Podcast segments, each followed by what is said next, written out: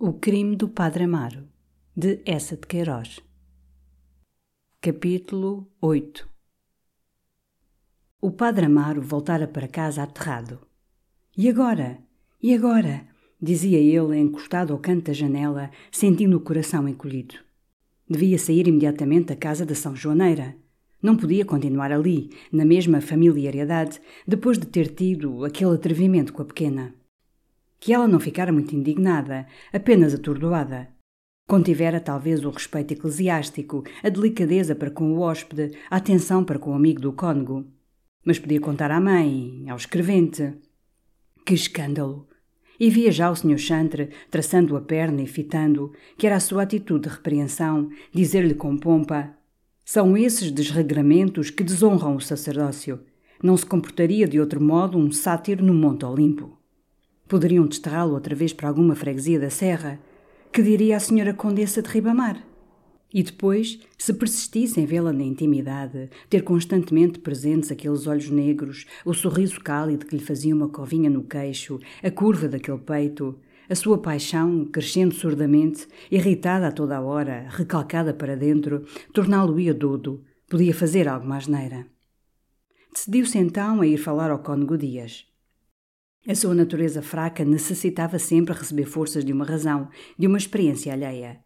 Costumava consultar ordinariamente o cônego que, pelo hábito da disciplina eclesiástica, ele julgava mais inteligente por ser seu superior na hierarquia. E não perdera, desde o seminário, a sua dependência de discípulo. Depois, se quisesse arranjar uma casa e uma criada para ir viver só, necessitava o auxílio do cônego, que conhecia a leiria como se a tivesse edificado encontrou na sala de jantar. O candeeiro de azeite esmorecia com um morrão avermelhado. Os tições da braseira, cobertos de uma pulverização de cinza, revermelhavam vagamente. E o cônego, sentado numa cadeira de braços, com o capote pelos ombros, os pés embrulhados num cobertor, amodorrado no calor do lume, com o breviário sobre os joelhos, dormitava. Na dobra do cobertor, a trigueira, estirada, dormitava como ele. Aos passos de Amaro, o cônego abriu muito devagar os olhos, rosnou. E adormecendo, hã? É cedo, disse o padre Amaro. Ainda não tocou a recolher. Então que preguiça é essa? Ah, é você, disse o cônego com um enorme bocejo. Cheguei tarde de casa do abade, tomei uma gota de chá, veio o quebranto. Então que é feito? Vim por aqui. Pois o abade deu-nos um rico jantar. A cabidela estava de mão cheia. Eu carreguei-me um bocado, disse o cônego rufando com os dedos na capa do breviário. Amaro, sentado ao pé dele, remexia devagar o brasido. Sabe você, padre mestre, disse ele de repente. E a acrescentar, aconteceu-me um caso. Mas reteve-se, murmurou. Estou esquisito. Tenho andado ultimamente fora dos eixos. Você, com efeito, anda amarelo, disse o cônego, considerando. Porque-se, homem. Amar esteve um momento calado, a olhar o lume. Sabe, estou com a ideia de mudar de casa. O cônego ergueu a cabeça, arregalou os olhinhos sonolentos. Mudar de casa? Ora essa, porquê? O padre Amar chegou a cadeira para ele e, falando baixo, Você percebe, tenho estado a pensar, é assim esquisito estar numa casa de duas mulheres com uma rapariga. Ora, histórias, que me vem você contar? Você é hóspede. Deixe-se disso, homem. É como quem está na hospedaria. Não, não, padre mestre, eu cá me entendo. E suspirou. Desejava que o cônego interrogasse, facilitasse as confidências. Então só hoje é que pensa nisso, Amaro? É verdade, tenho estado a pensar hoje nisto. Tenho as minhas razões. E a dizer, fiz uma tolice, mas acanhou-se. O cônego olhou para ele um momento. Homem, seja franco. Sou. Você acha aquilo caro? Não, disse o outro com uma negação impaciente. Bem, então é outra coisa. É. Você que quer? E num tom magano, com que julgou agradar ao cônego, a gente também gosta do que é bom. Bem, bem, disse o cônego rindo, percebo. Você, como eu sou amigo da casa, quer-me dizer por bons modos que tem nojo de tudo aquilo. Tolice! Disse Amaro erguendo-se, irritado de tanta obtusidade. Oh, homem! exclamou o cônego abrindo os braços. Você quer sair da casa? Por alguma é. Ora, a mim parece-me que melhor. É verdade, é verdade, dizia Amaro, que dava agora grandes passadas pela sala. Mas estou com esta ferrada. Veja você se me arranja uma casita barata com alguma mobília. Você entende melhor dessas coisas. O cônego ficou calado, muito enterrado na poltrona, coçando devagar o queixo. Uma casita barata, rosnou por fim. Eu verei, eu verei. Talvez. Você compreende, acudiu vivamente Amaro, chegando-se ao cônego. A casa da São Joaneira. Mas a porta rangeu, Dona Josefa Dias entrou. E depois de conversarem sobre o jantar do abade, o catarro da pobre Dona Maria da Assunção, a doença de fígado que ia minando o engraçado cônego Sanches, Amaro saiu, quase contente agora de se não ter desabotoado com o padre-mestre. O cônego ficou ainda ao pé do lume, ruminando. Aquela resolução de amar de deixar a casa da São Joaneira era bem-vinda. Quando ele o trouxera de hóspede para a Rua da Misericórdia, combinara com a São Joaneira diminuir-lhe a mesada que havia anos lhe dava, regularmente, no dia 30. Mas arrependeu-se logo. A São Joaneira, se não tinha hóspede, dormia só no primeiro andar. O cônego podia, então, saborear livremente os carinhos da sua velhota, e Amélia, na sua alcova, em cima, era alheia a este conchegozinho. Quando veio o padre Amaro, a São Joaneira se deu-lhe o quarto e dormia numa cama de ferro ao pé da filha. E o cônego então reconheceu, como ele disse, desconsolado, que aquele arranjo tinha estragado tudo. Para gozar as doçuras da cesta com a sua São Joaneira era necessário que Amélia jantasse fora, que a russa estivesse na fonte, outras combinações importunas. E ele, cônego do cabido, na egoísta velhice, quando precisava ter recado com a sua vida, via-se obrigado a esperar, a espreitar, a ter nos seus prazeres regulares e higiênicos as dificuldades de um colegial que ama a senhora professora. Ora, se Amaro saísse, a São Joaneira descia ao seu quarto, no primeiro andar. Vinham as antigas comodidades, as tranquilas cestas. É verdade que tinha de dar a antiga mesada. Daria a mesada. Que diabo! Ao menos está um homem à sua vontade, resumiu ele. Que está para aí o humano a falar só? perguntou a senhora Dona Josefa, despertando o quebrante em que ia caindo ao pé do lume.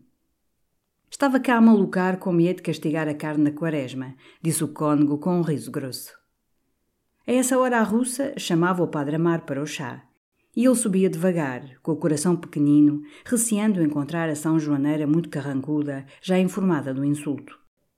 Achou só Amélia, que, tendo sentido os passos na escada, tomara rapidamente a costura e, com a cabeça muito baixa, dava grandes agulhadas, vermelha como o lenço que abainhava para o cônego.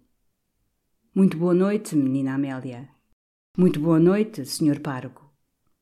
Amélia costumava sempre ter um Olá! ou um Ora viva! Muito amável. Aquela secura aterrou. Disse-lhe logo, muito perturbado: Nina Amélia, eu peço-lhe que me perdoe. Foi um atrevimento.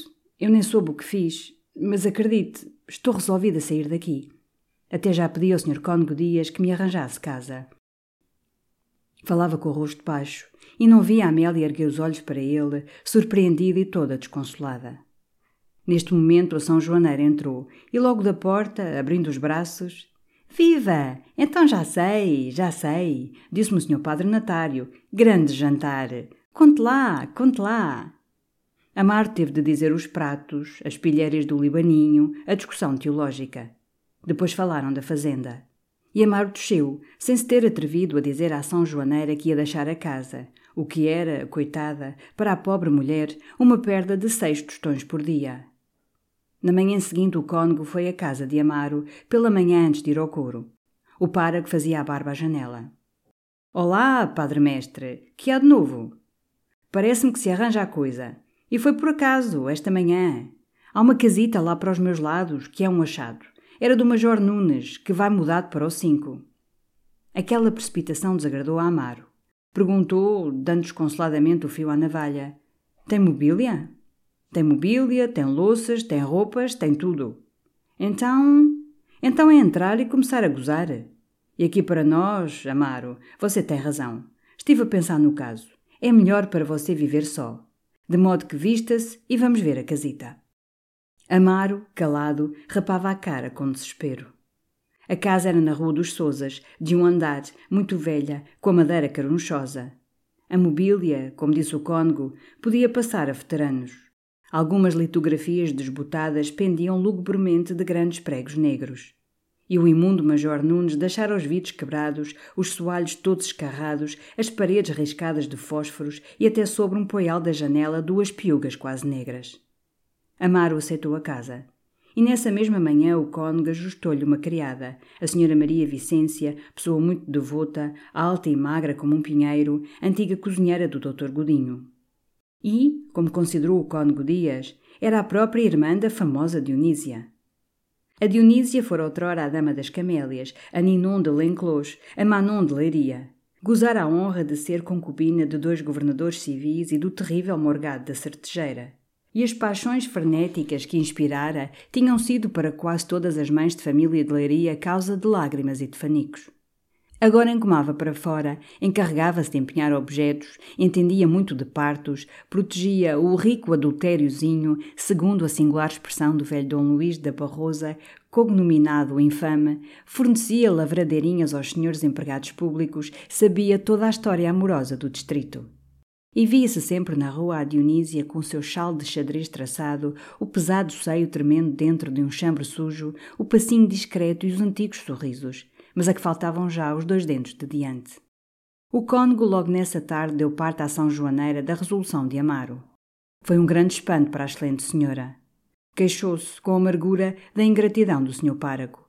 O cônego tossiu grosso e disse: Escute, senhora, fui eu que arranjei a coisa. Eu lhe digo porquê. É que este arranjo do quarto em cima, etc., está-me a arrasar a saúde. Deu outras razões de prudência higiênica e acrescentou, passando-lhe com bondade os dedos pelo pescoço: E o que é perder a conveniência, não se aflija a senhora. Eu darei para a panela como dantes. E como a colheita foi boa, porei mais meia moeda para os arrebiques da pequena. Ora, venha de lá uma bajoca, Augustinha, sua brejeira, e ouça, hoje como-lhe cá as sopas.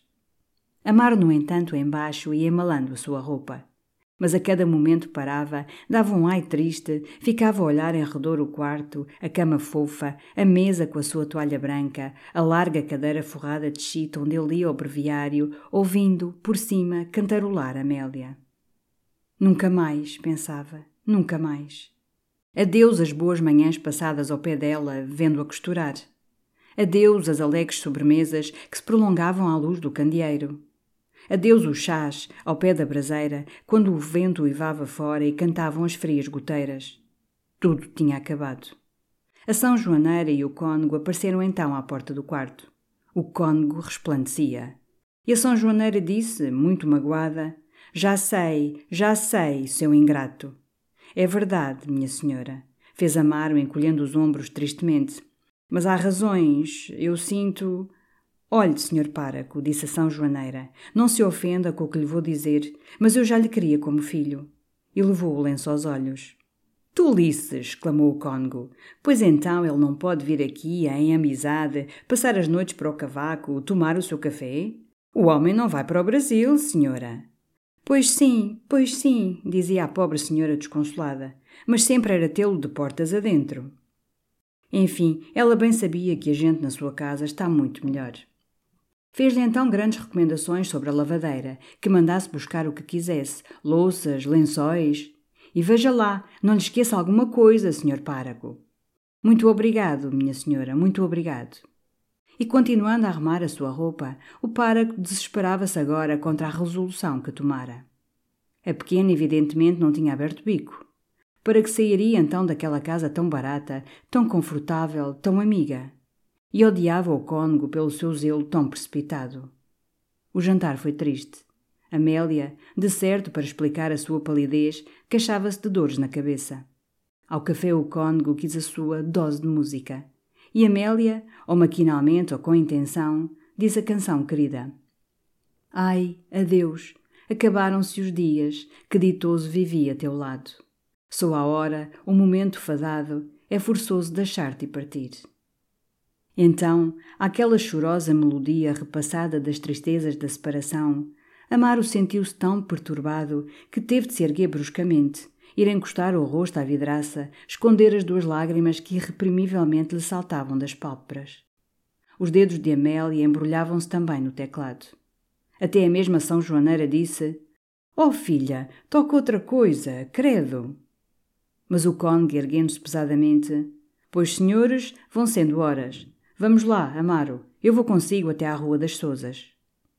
Amaro então quis dizer adeus à idiota. Mas, depois de um forte acesso de tosse, a velha dormia, muito fraca.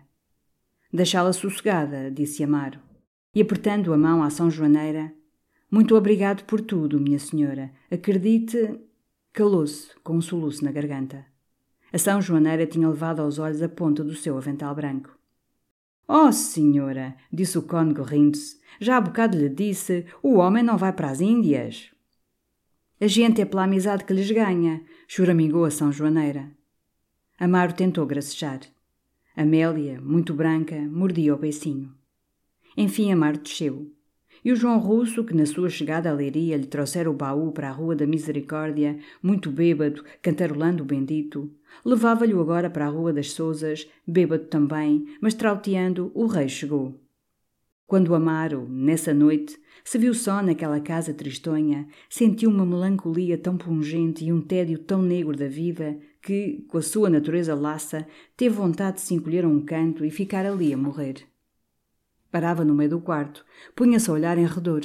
A câmara de ferro, pequena, com colchão duro e uma coberta vermelha.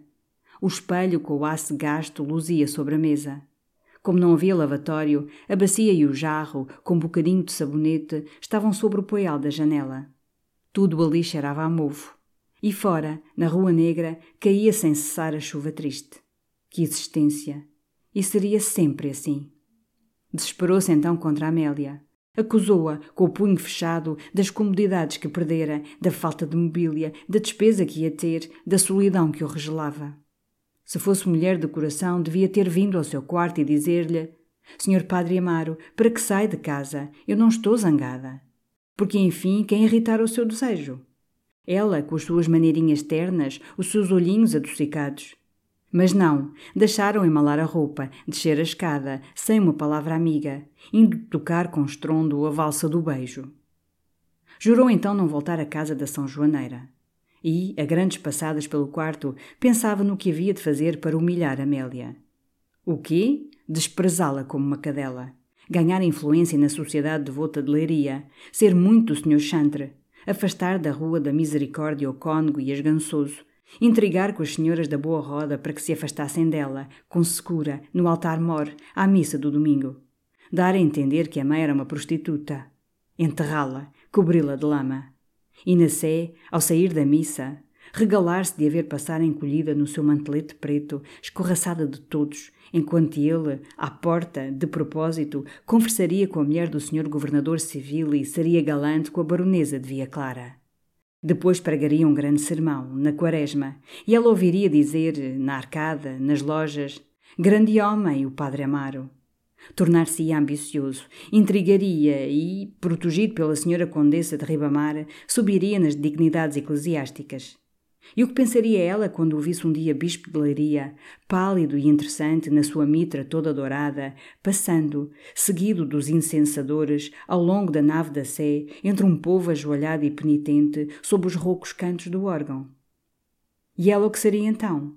Uma magra criatura murcha, embrulhada num chal barato. E o Sr. João Eduardo? O escolhido de agora, o esposo? Seria um pobre amanuense mal pago, com uma quinzena coçada, os dedos queimados do cigarro, curvado sobre o seu papel almaço, imperceptível na terra, adulando alto e invejando baixo. E ele, bispo, na vasta escadaria hierárquica que sobe até ao céu, estaria já muito para cima dos homens, na zona de luz que faz a face de Deus Padre. E seria par do reino, e os padres da sua diocese tremeriam de o ver franzir a testa. Na igreja, ao lado, bateram devagar dez horas. Que faria ela aquela hora? pensava. Costurava de certo, na sala de jantar. Estava o escrevente. Jogavam a bisca, riam. Ela roçava-lhe talvez com o pé, no escuro, debaixo da mesa. Recordou o seu pé, o bocadinho da meia, que vira quando ela saltava as lamas na quinta, e essa curiosidade inflamada subia pela curva da perna até o seio, percorrendo belezas que suspeitava o que ele gostava daquela maldita, e era impossível obtê-la. E todo o homem feio e estúpido podia ir à Rua da Misericórdia, pedi-la à mãe, vir à sé dizer-lhe: Senhor Páraco, case-me com esta mulher. e beijar, sob a proteção da Igreja do Estado, aqueles braços e aquele peito. Ele não. Era padre. Fora aquela infernal pega da Marquesa de Alegres. Abominava então todo o mundo secular, por lhe ter perdido para sempre os privilégios. E, como o sacerdócio excluía da participação nos prazeres humanos e sociais, refugiava-se, em compensação, na ideia da superioridade espiritual que ele lhe dava sobre os homens. Aquele miserável escrevente podia casar e possuir a rapariga, mas que era ele em comparação de um páraco a quem Deus conferira o poder supremo de distribuir o céu e o inferno? E repastava-se deste sentimento, enchendo o espírito de orgulhos sacerdotais. Mas vinha-lhe bem depressa a desconsoladora ideia que esse domínio só era válido na região abstrata das almas. Nunca o poderia manifestar, por atos triunfantes, em plena sociedade. Era um Deus dentro da Sé, mas apenas saía para o largo, era apenas um plebeu obscuro. Um mundo irreligioso reduzira toda a ação sacerdotal a uma mesquinha influência sobre almas de beatas. E era isto que lamentava, esta diminuição social da Igreja, esta mutilação do poder eclesiástico, limitado ao espiritual, sem direito sobre o corpo, a vida e a riqueza dos homens. O que lhe faltava era a autoridade dos tempos em que a Igreja era a nação e o páraco dono temporal do rebanho. Que lhe importava, no seu caso, o direito místico de abrir ou fechar as portas do céu. O que ele queria era o velho direito de abrir ou fechar a porta das masmorras. Necessitava que os escreventes e as amélias tremessem da sombra da sua batina. Desejaria ser um sacerdote da antiga igreja, gozar das vantagens que dá a denúncia e dos terrores que inspira o carrasco, e ali naquela vila, sob a jurisdição da sua sé, fazer estremecer, à ideia de castigos torturantes, aqueles que aspirassem a realizar felicidades, que lhe eram a ele interditas. E pensando em João Eduardo e em Amélia, lamentava não poder acender as fogueiras da Inquisição. Assim, aquele inofensivo moço tinha durante horas, sob a excitação colérica de uma paixão contrariada, ambições grandiosas de tirania católica. Porque todo o padre, o mais buçal, tem um momento em que é penetrado pelo espírito da Igreja ou nos seus lances de renunciamento místico ou nas suas ambições de dominação universal. Todo o subdiácono se julga uma hora capaz de ser santo ou de ser papa. Não há seminarista que não tenha, durante um instante, aspirado com ternura à caverna no deserto em que São Jerônimo, olhando o céu estrelado, sentia descer-lhe sobre o peito a graça como um abundante rio de leite. E o abate pançudo que à tardinha, à varanda, palito o dente furado saboreando o seu café com um ar paterno, traz dentro de si os indistintos restos de um Torquemada. A vida de Amar tornou-se monótona. Março ia muito molhado, muito frio. E, depois do serviço na Sé, Amaro entrava em casa, tirava as botas enlameadas, ficava em chinelas a aborrecer-se. Às três horas jantava. E nunca levantava a tampa rachada da terrina sem se lembrar, com uma saudade pungente, do jantarinho na Rua da Misericórdia, quando Amélia, com o seu colar muito branco, lhe passava a sopa de grãos de bico, sorrindo toda carinhosa. Ao lado a Vicência servia, tesa e enorme com o seu corpo de soldado vestido de saias, sempre constipada. E de vez em quando, desviando a cabeça, assoava-se ao avental com ruído. Era muito suja. As facas tinham o cabo úmido da água gordurosa das lavagens. Amaro, desgostoso e indiferente, não se queixava. Comia mal, à pressa. Mandava vir o café e ficava horas esquecidas sentado à mesa, quebrando a cinza do cigarro na borda do prato, perdido num tédio mudo, sentindo os pés e os joelhos frios do vento que entrava pelas frinchas da sala desabrigada. Às vezes o coadjutor, que nunca o visitara na Rua da Misericórdia, aparecia ao fim do jantar. Sentava-se arredado da mesa e ficava calado, com o seu guarda-chuva entre os joelhos. Depois, julgando agradar ao páraco, repetia invariavelmente: Vossa Senhoria aqui está melhor, sem para estar em sua casa. Está claro, rosnava Amaro. Ao princípio, para consolar o seu despeito, dizia ligeiramente mal da São Joaneira, provocando, animando o coadjutor, que era de Leiria, a contar os escândalos da Rua da Misericórdia. O coadjutor, por servilismo, tinha sorrisos mudos, repassados de perfídia. Ali há podres, hã? dizia o páraco. O outro encolheu os ombros, com as mãos muito espalmadas ao pé das orelhas, numa expressão de malícia. mas não pronunciava um som, receando que as suas palavras, repetidas, escandalizassem o Sr. Cônego. Ficavam então soturnos, trocando, a espaços, frases moles. Um batizado que havia, o que dissera ao Cônego Campos, um frontal do altar que era necessário limpar. Aquela conversa enfastiava Amaro. Sentia-se muito pouco padre, muito distante da panelinha eclesiástica. Não interessavam as intriguinhas do cabido, as parcialidades tão comentadas do Sr. Chantre, os roubos da misericórdia, as turras da Câmara Eclesiástica com o governo civil. E achava-se sempre alheio, mal informado, nas palestras eclesiásticas em que tão femininamente se deleitam os padres e que têm a puerilidade de uma caturrice e a tortuosidade de uma conspiração. O vento está a sul? Perguntava ele, enfim, bocejando. Sempre, respondia o coadjutor. Acendia-se a luz. O coadjutor erguia-se, sacudia o guarda-chuva e saía com um olhar de revés à Vicência. Era aquela a pior hora, a da noite, quando ficava só. Procurava ler, mas os livros enfastiavam-no. Desabituado da leitura, não compreendia o sentido. E olhar a vidraça. A noite estava tenebrosa, o lajedo reluzia vagamente. Quando acabaria aquela vida? Acendia o cigarro e do lavatório para a janela recomeçava os seus passeios com as mãos atrás das costas. Deitava-se a rezar às vezes e não tinha escrúpulos. Julgava que ter renunciado à Amélia era já uma penitência, não necessitava cansar-se a ler as orações no livro. Celebrava o seu sacrifício, sentia-se vagamente quito com o céu. E continuava a viver só.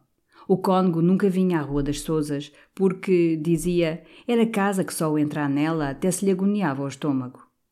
E Amaro, cada dia mais amuado, não voltara à casa da São Joaneira. Escandalizara-se muito que ela não lhe tivesse mandado pedir para ir às partidas da sexta-feira.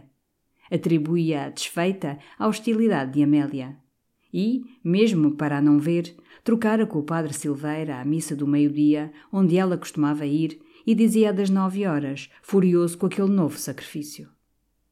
Todas as noites Amélia, ao ouvir tocar a campainha, tinha uma palpitação tão forte no coração que ficava como sufocada um momento.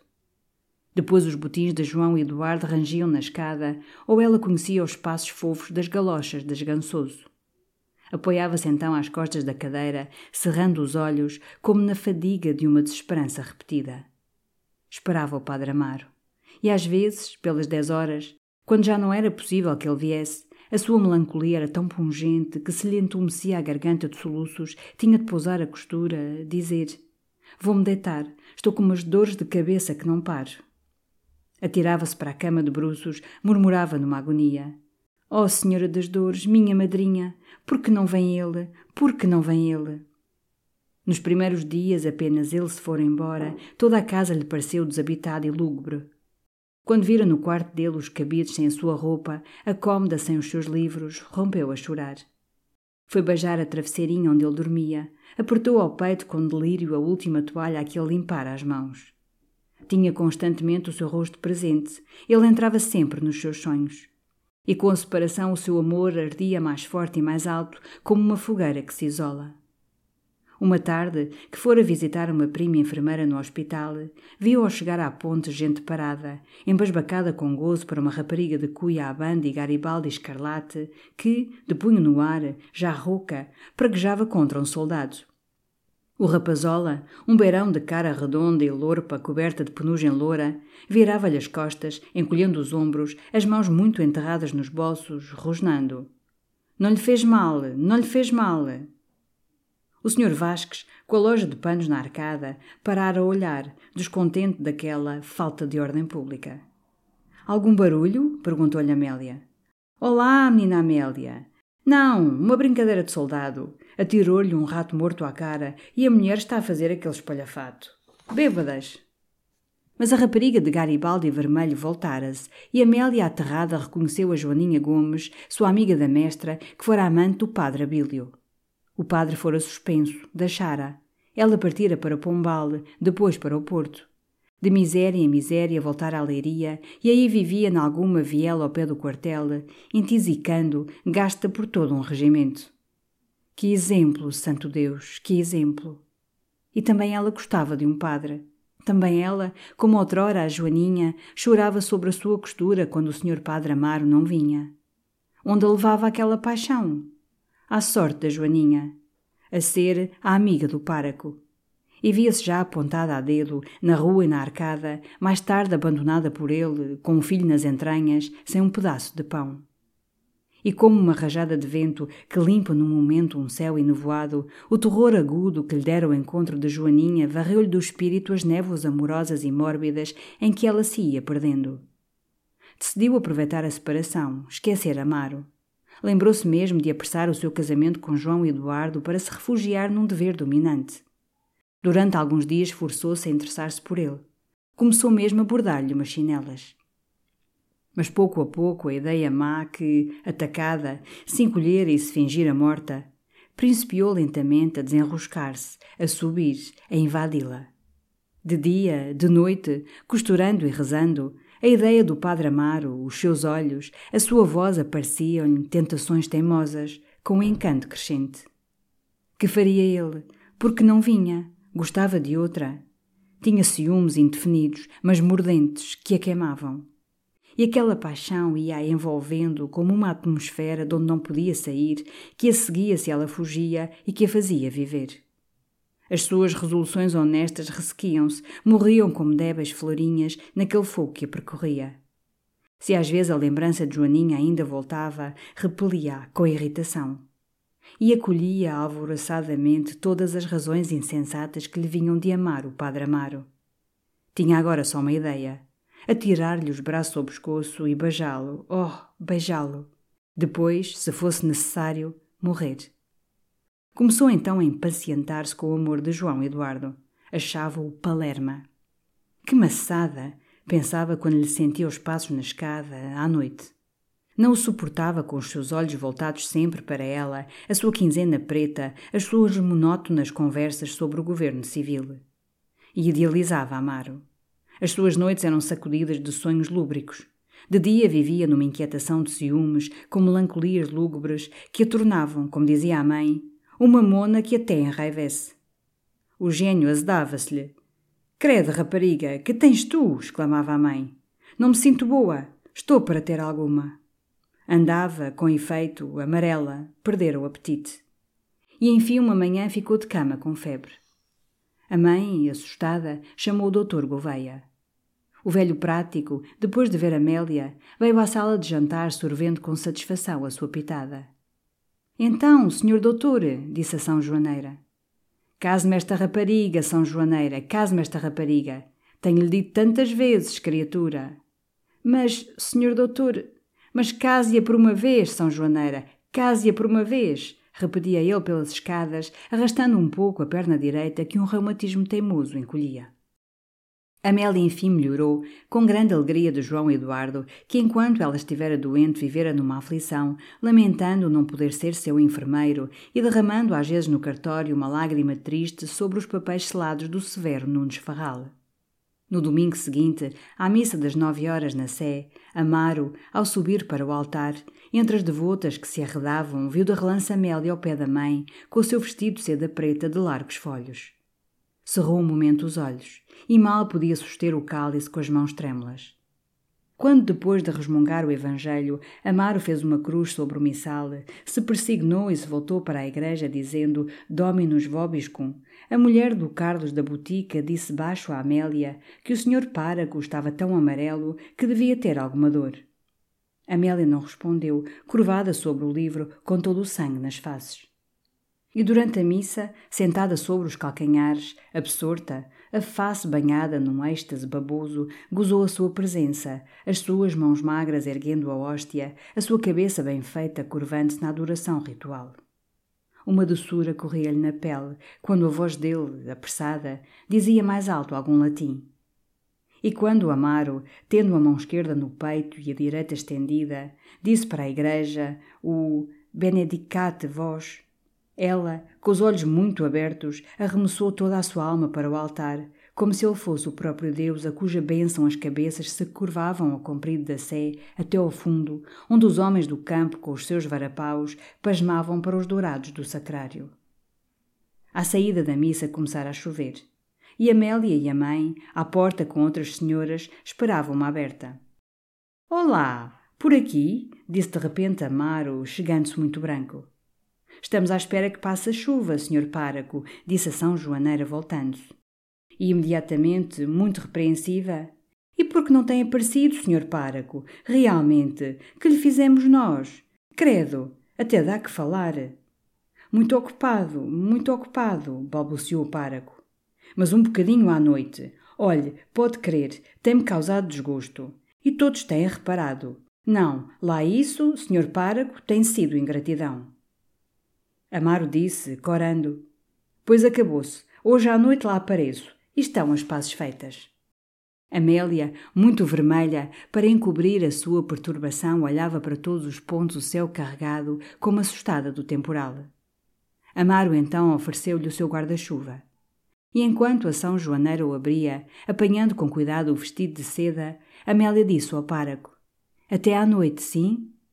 E mais baixo, olhando em redor, com medo: Oh, vá! Tenho estado tão triste, tenho estado como Doda. Vá, peço-lhe eu. Amaro, voltando para casa, continha-se para não correr pelas ruas de Batina. Entrou no quarto, sentou-se aos pés da cama e ali ficou saturado de felicidade, como um pardal muito farto num raio de sol muito quente. Recordava o rosto de Amélia, a redondeza de seus ombros, a beleza dos encontros, as palavras que lhe dissera. Tenho estado como Doda. A certeza de que a rapariga gostava dele entrou-lhe então na alma com a violência de uma rajada e ficou a sussurrar por todos os recantos do seu ser com um murmúrio melodioso de felicidades agitadas.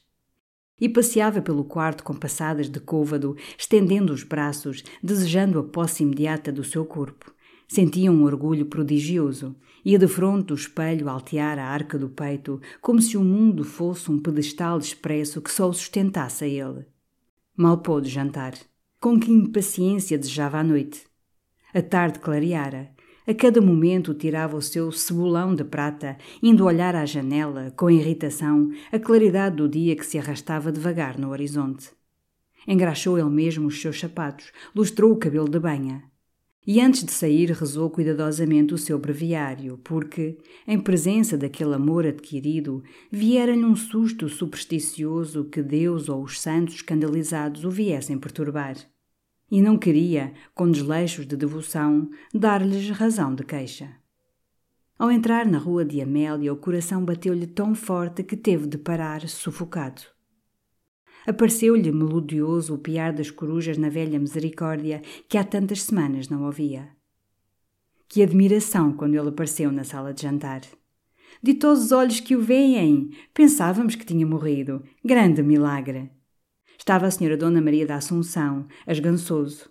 Arredaram as cadeiras com entusiasmo para lhe dar lugar, admirá-lo. Então que tem feito? Que tem feito? E olhe que está mais magro. O libaninho, no meio da sala, imitava foguetes subindo ao ar. O senhor Artur Coceiro improvisou-lhe um fadinho à viola. Ora, já cá temos o senhor páraco nos chás da São Joaneira. Isto já parece outra coisa. Volta à bela cavaqueira. Houve palmas. E a São Joaneira, toda banhada de riso, ai, tem sido uma ingratidão dele. Uma ingratidão, diz a senhora, rosnou o cônego. Uma casmurrice, digo eu. Amélia não falava, com as faces abrasadas, os olhos úmidos pasmados para o padre Amaro, a quem tinham dado a poltrona do cônego e que se repoltreava nela, túmido de gozo, fazendo rir as senhoras pelas pilhérias com que contava os desleixos da Vicência. João Eduardo, isolado a um canto, ia folheando o velho álbum. Save big on brunch for mom, all in the Kroger app. Get 16 ounce packs of flavorful Angus 90% lean ground sirloin for $4.99 each with a digital coupon. Then buy two get two free on 12 packs of delicious Coca Cola, Pepsi, or 7UP, all with your card. Shop these deals at your local Kroger today or tap the screen now to download the Kroger app to save big today. Kroger, fresh for everyone. Prices and product availability subject to change. Restrictions apply. See site for details.